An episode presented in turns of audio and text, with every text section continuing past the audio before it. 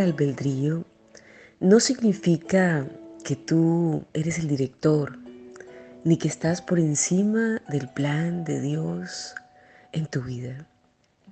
Tú puedes decir sí, decir no, hacer planes, generar metas, pero tú no eres el director.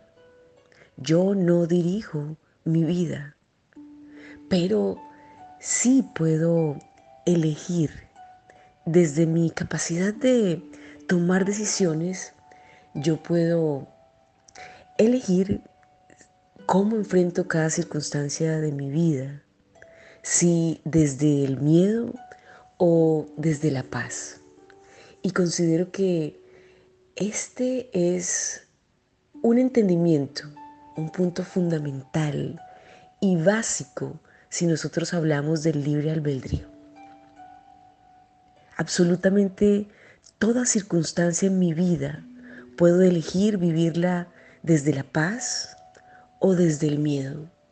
Todo aquello que se presenta, todo aquello que llega a nuestra vida en forma de crisis, de circunstancia, en forma de lo que sea, yo puedo elegir si la atravieso desde el miedo o desde la paz. No importa de qué ámbito esté hablando, desde el ámbito económico, relacional, físico, emocional, siempre, siempre puedo enfrentar cada circunstancia de mi vida seguro o segura que hay alguien orquestándolo todo y que por mucho que me preocupe o por mucho que invierta mi mente en interpretaciones, en suposiciones, en estrategias, siempre el director de todo este escenario al final se hará lo que él determine.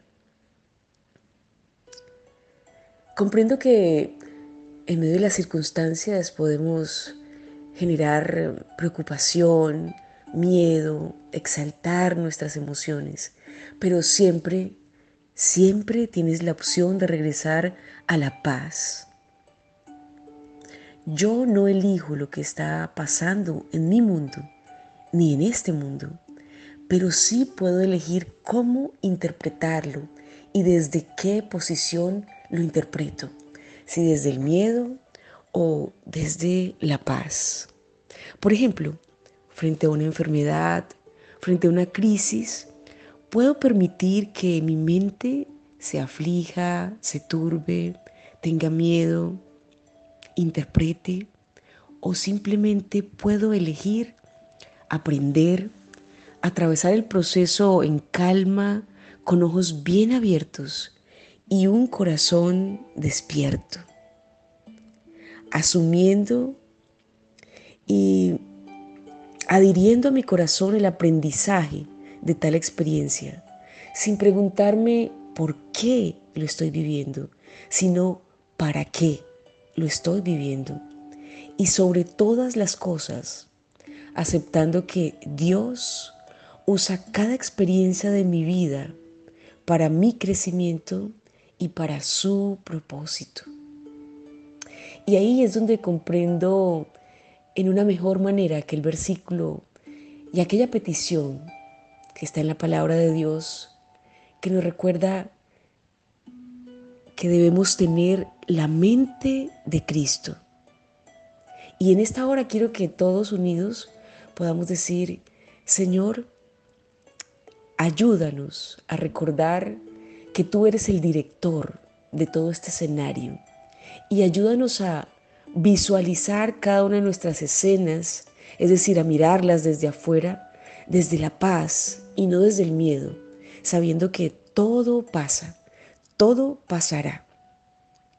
Pero sobre todas las cosas, danos tu mente para que podamos interpretar a partir de cómo tú interpretas, para que podamos vivir cada circunstancia en paz, con tu mente, sin miedo. Y al final, adquirir el aprendizaje, el crecimiento, el engranaje con nuestro carácter, con nuestro diseño y con el propósito que tú tienes para nuestra vida. Te amamos inmensamente, Señor Jesús, y te damos gracias por esta reflexión del día de hoy, que le da apertura a nuestro corazón hacia camino de paz y de amor.